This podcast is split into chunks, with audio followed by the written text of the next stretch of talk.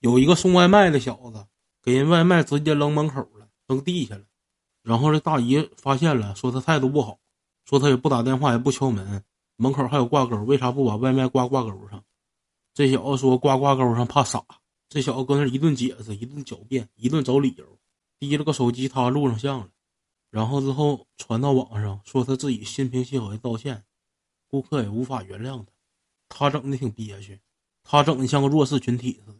你哪道歉了？那视频我看你压根你也没道歉呢，你不一直搁那逼是没有用的吗？你不又怕那啥了？你又担子多，你哪道你哪有一点道歉的样啊？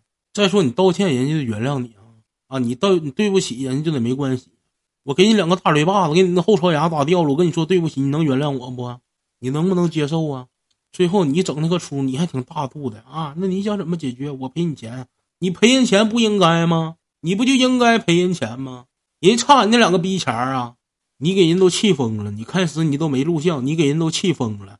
你给大姨气的直蹦，然后你录上像了，你说你给人道歉了，你给发到网上，让这帮傻子搁底下骂大姨是更年期。骂大姨是事儿逼，你挺大个老爷们的，歪心眼子全让你长了呢？怎么？